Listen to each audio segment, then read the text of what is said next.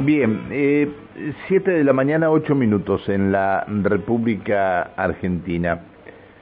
Eh, atento con el tema que viene. Vamos a, analizar eh, o vamos a, a tocar un tema que este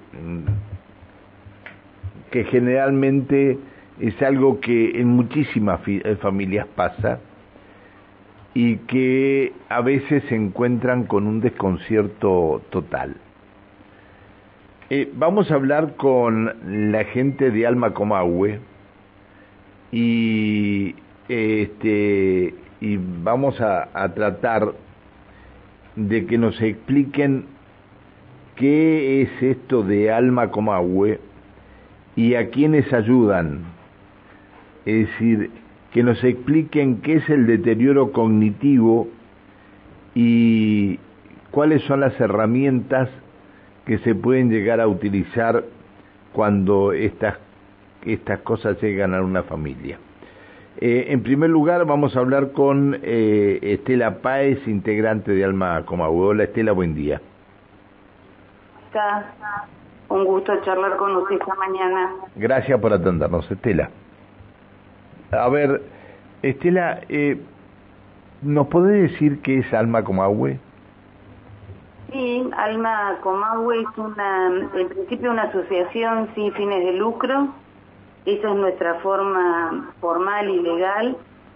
Y tiene como misión esta asociación acompañar a los cuidadores principales de una persona que fue diagnosticada con deterioro cognitivo. Em, la misión de Alma, en pocas palabras, es cuidar al que cuida. Ah, em, bien, bien, bien, bien. Es decir, a ver, eh, eh, ¿me, ¿me esperás un minuto en línea, puede ser? Eh, sí, cómo no. Esperá un minuto en línea. Eh, a ver, eh, está en línea eh, Lorena Echeverry eh, Domeño, que es presidenta de Alma Comahue. Hola, doctora, ¿cómo le va? Buen día. Hola, buen día, Pancho. Gracias por atendernos y está en la otra línea quien está o comparte con usted gran parte del tiempo, todas las mañanas, que es Estela. A ver, este, este eh, recién nos decía Estela eh, que el tema es ayudar a familiares de pacientes con deterioro cognitivo. Para, eh, para muchos, ¿qué es el deterioro, eh, el deterioro cognitivo y para quienes lo sufren, qué tipo de ayuda ustedes brindan? El deterioro cognitivo tiene que ver con la falta o la pérdida con el tiempo de lo que es la memoria, la atención, las funciones ejecutivas, que bueno, todas las tenemos y en algún momento esto se puede ir perdiendo por, por enfermedades que son del cerebro y esto nos va llevando a, a depender eh, de otro familiar, porque nos cuesta desempeñarnos en la vida diaria. Eso sería el deterioro cognitivo. La enfermedad más conocida es son, son las demencias, la más, más conocida la Alzheimer, pero de eso estamos hablando cuando hablamos de deterioro cognitivo. Lo que hace Alma, como decía Estela, es acompañar a ese familiar cercano, que es el que cuida a la persona que tiene deterioro cognitivo. eh, eh, ¿Ustedes este, eh, reciben gente todos los días? ¿Ustedes tienen un lugar físico donde estas personas que están sufriendo este, este, este deterioro eh, puedan ser ayudadas también? Eh, por un lado, o sea, nosotros... A ver, le pregunto a las dos, eh, me gustaría que, que dialogáramos con las dos, ¿no? Sí, sí. Este, ¿Ustedes reciben esto, Estela? ¿Cómo, cómo lo llevan adelante? Lore. Yo, bueno, bueno, yo en mi, en mi trabajo particular lo recibo porque es un trabajo de como neuropsicóloga dando diagnósticos a la familia. Entonces, los invito a participar de esta asociación de familiares que sin fines de lucro los recibe para darle contención a la familia.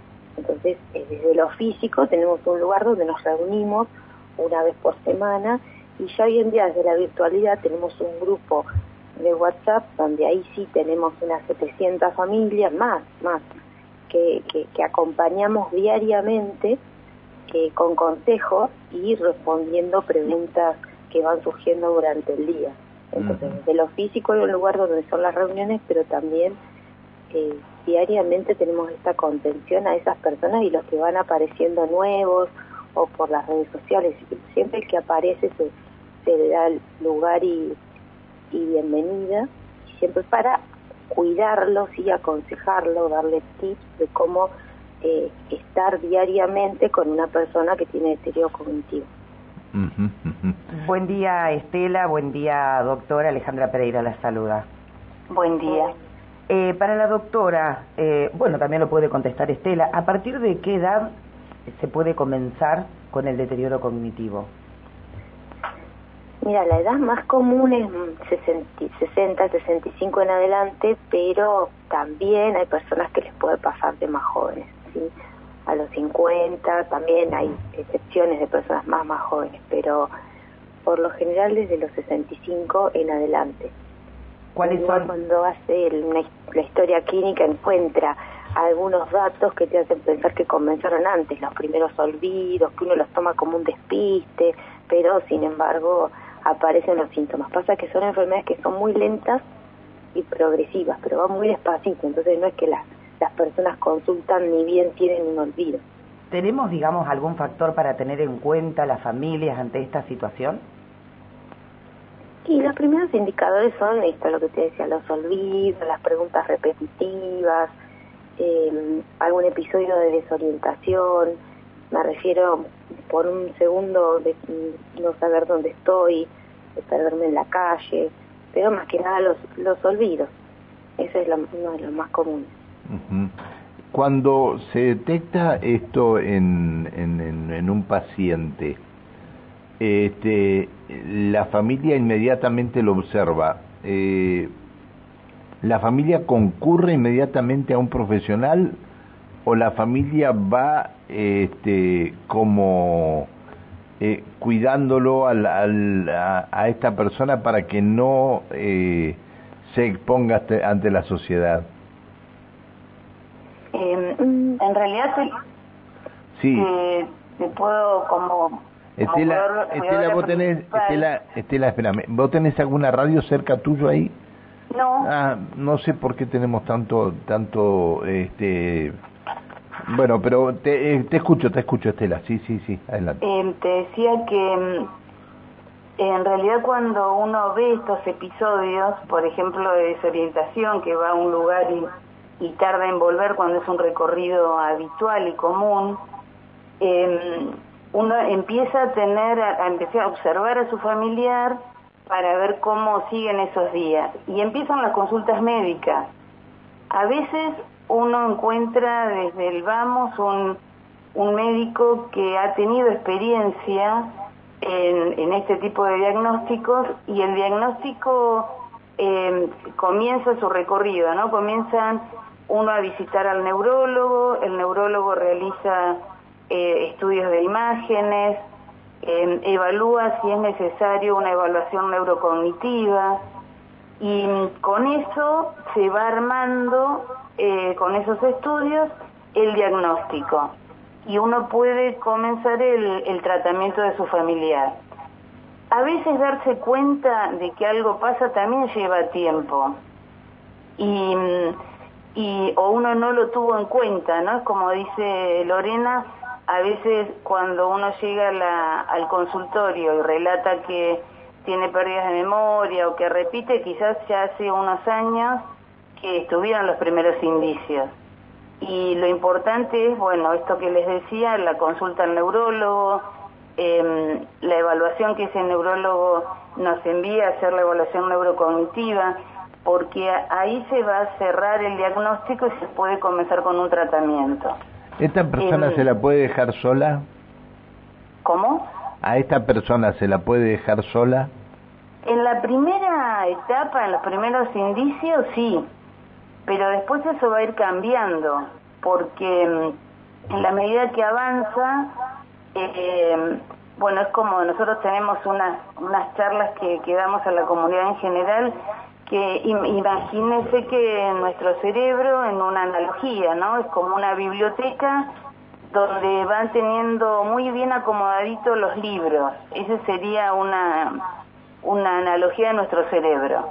Está bien. Eh, cuando tenemos los primeros síntomas de demencia en la etapa eh, eh, primera, em, los libros actuales empiezan a caer, ¿no? digamos, es como si tuviéramos distintas, la vejez, la adultez, la adolescencia, las distintas etapas hasta la niñez. Eh, esos libros se van sacudiendo y se van cayendo. Entonces, en la primera, los primeros momentos sí, la persona puede tener olvidos, eh, pero no corre en riesgo de dejarla sola. En la medida que avanza la enfermedad, esos eh, se van desacomodando esos libros, se van cayendo. Em, entonces sí, me voy quedando en la etapa intermedia y final de la enfermedad en, mi edad de la niñez.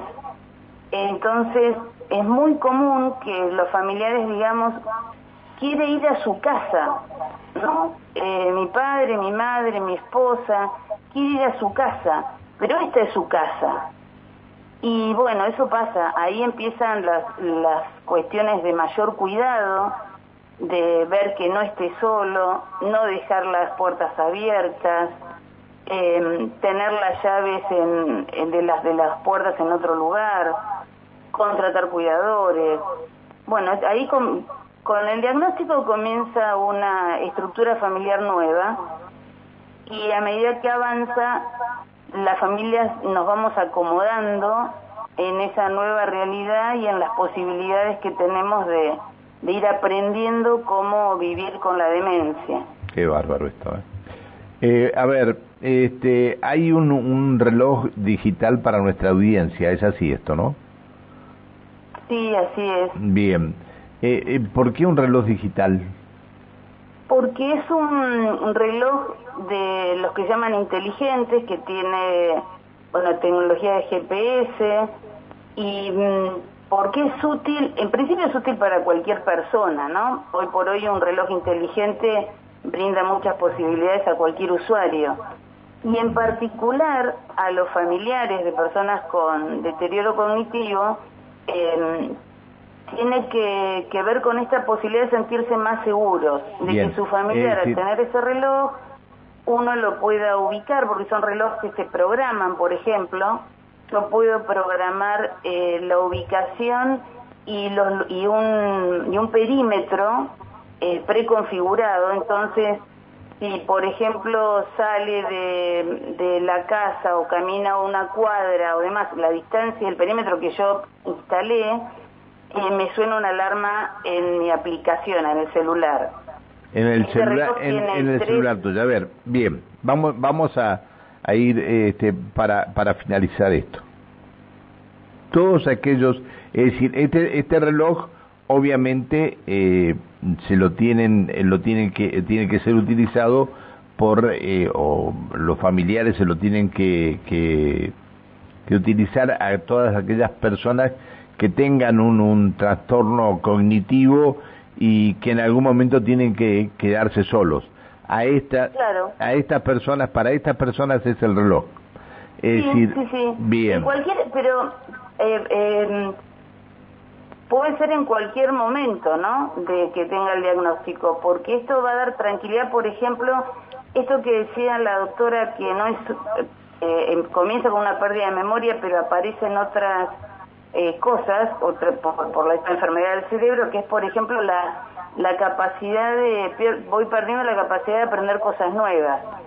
Y a veces los hijos o los esposos, esposas, regalamos celulares porque, bueno, este está viejito, cambiémoslo. Y ahí generamos un conflicto porque esta persona ya no va a poder aprender el funcionamiento de ese celular nuevo. Le va a costar mucho, se va a frustrar, se va a sentir que no lo, no lo sabe usar, no lo puede usar. Eh, entonces, en realidad este reloj reemplaza ese teléfono y como uno puede tener en la aplicación de, mm, a través de una aplicación, el control de ese reloj, eh, la persona puede hacer llamadas SOS apretando solamente un botón que decimos SOS, pero puede ser incluso para comunicarse con su familiar, ¿no? Con su hija, hijo, eh, de una forma práctica. Entonces aprieto ese botón eh, y ya me estoy comunicando con los tres números que tengo en agenda como llamados de emergencia. Ah, está bien, está bien. Por ejemplo. Bueno, a ver, está bien. Eh, para, para usted, eh, Estela, y para la, la doctora también. Eh, nosotros vamos a dar un, el, el, el, celular de, el número de WhatsApp de la radio eh, para todos aquellos que quieran acceder a este teléfono y luego cuando terminemos, estemos al final del, del programa, lo vamos a, a sortear. ¿Les parece bien? Sí, sí, perfecto. Doctora, ¿está ahí? Sí, sí, Ah, claro. bien. Bueno, eh, ¿les parece bien que hagamos así? Que este, este mm, reloj que ustedes ponen a disposición de la gente lo sorteemos entre los oyentes que se comuniquen con nosotros? Sí, sí, es que es una herramienta muy útil como familiar, porque le seguimos dando independencia, pero a la vez estamos tranquilos de que de esa manera podemos controlar o eh, y evitar que, por ejemplo, pase un mal momento a la persona Claro, y, y si- y si nosotros en esta- familiar. Y si esta persona que tiene colocado el reloj no no aplica ningún, no hace eh, eh, o no hay este eh, ningún, eh, a ver, no aprieta ninguna aplicación del, del reloj.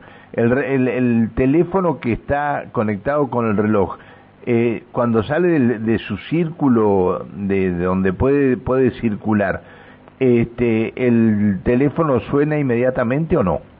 Sí, Claro, porque está conectado con un chip al de nosotros, por ejemplo, si fuera un padre con el de los hijos.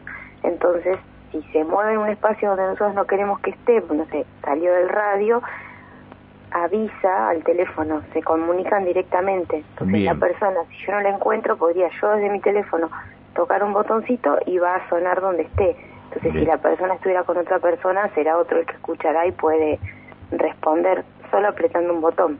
Está bien. Bueno, a ver, 299-476-1400. Este, reloj, eh, nos envían reloj, tu nombre y las tres últimas cifras del documento. Y cuando estemos terminando el programa, bueno, seguramente tendremos a, a alguien que lo, que lo eh, necesita y los pondremos en contacto con ustedes. ¿Puede ser así? excelente. Bien, doctora, le tengo que agradecer que nos haya atendido. Eh, bueno, se comunicó con nosotros Siris, dice, excelente el trabajo que hace Alma, yo estoy en un grupo de WhatsApp que suben consejos, la gente pregunta y cuando recién ingresaste ves identificado. De inmensa ayuda la respuesta, los comentarios, las experiencias. Eh, bueno, y este, la doctora Lorena, excelente profesional y un gran ser humano. Gracias, Iris, por, por comunicarte. Bueno, eh, Ariel también nos manda a decir que necesita un reloj por, por los problemas que tiene su suegra. Bueno, este, al 299-476, nombre, tres últimas cifras del documento, la palabra reloj y estamos sorteando el reloj que puso a disposición nuestra la Fundación Alma para, para esta jornada. Le tengo que agradecer eh, tanto a, a la doctora Lorena Echeverry eh, Domeño, que es la presidenta de la Asociación Alma, como así también a Estela Páez, integrante de Alma Comahue. Muchas gracias. ¿eh? Muchas gracias.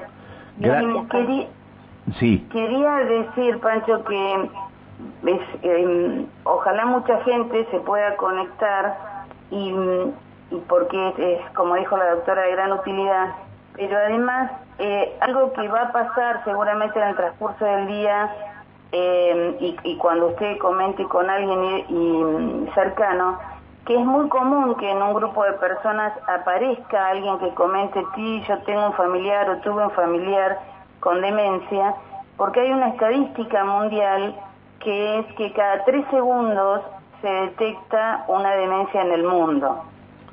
Entonces, con ese número tan alarmante es que tenemos que seguir trabajando y le agradecemos a usted como medio de comunicación que nos brinde este espacio para poder concientizar y difundir esta, esta realidad. muchas gracias por atendernos, que tengan una buena jornada. Muchas gracias. Que siga muy bien. Gracias, doctora. Gracias, Estela. eh, seguramente estaremos comunicados con ustedes en cualquier otro momento. Y gracias por todo la, lo, lo, que hacen por la gente. Muchas gracias. ¿eh? Gracias. Hasta luego, buen día. La doctora, reiteramos, Lorena Echeverri Domeño eh, y Estela Páez. La doctora es la presidenta de Alma Comahue y Estela Páez es la integrante de Alma Comahue.